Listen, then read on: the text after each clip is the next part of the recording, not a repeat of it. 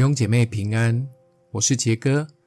每天三分钟，我们一起来领受罗马书五章一到二节。我们既因信称义，就借着我们的主耶稣基督得与神相合。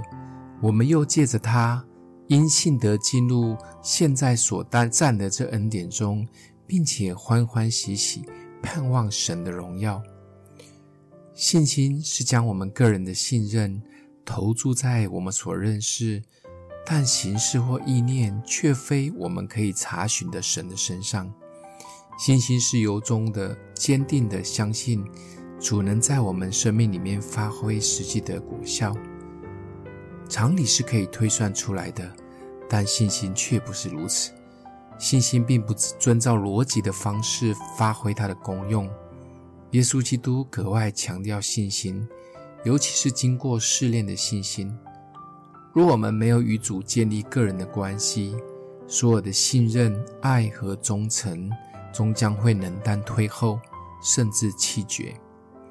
不仅在个人的经历中是如此，在世界的历史中也比比皆是。神会以无比的耐心向我们显明，凡没有建立在耶稣基督之上的信心，必是徒然的。因为我们信靠的是错误的对象，记得是信心让我们进入恩典当中的，好不好？让我们想一想，我在哪一些方面期待信心就好像数学公式般的发挥作用呢？我的兴趣和钱财是否在哪一个部分拦阻了我热衷于上帝所看重的事呢？欢迎你分享。也成为别人的祝福。我们一起来祷告，爱我们的父，帮助我们靠着信心进入你的同在当中。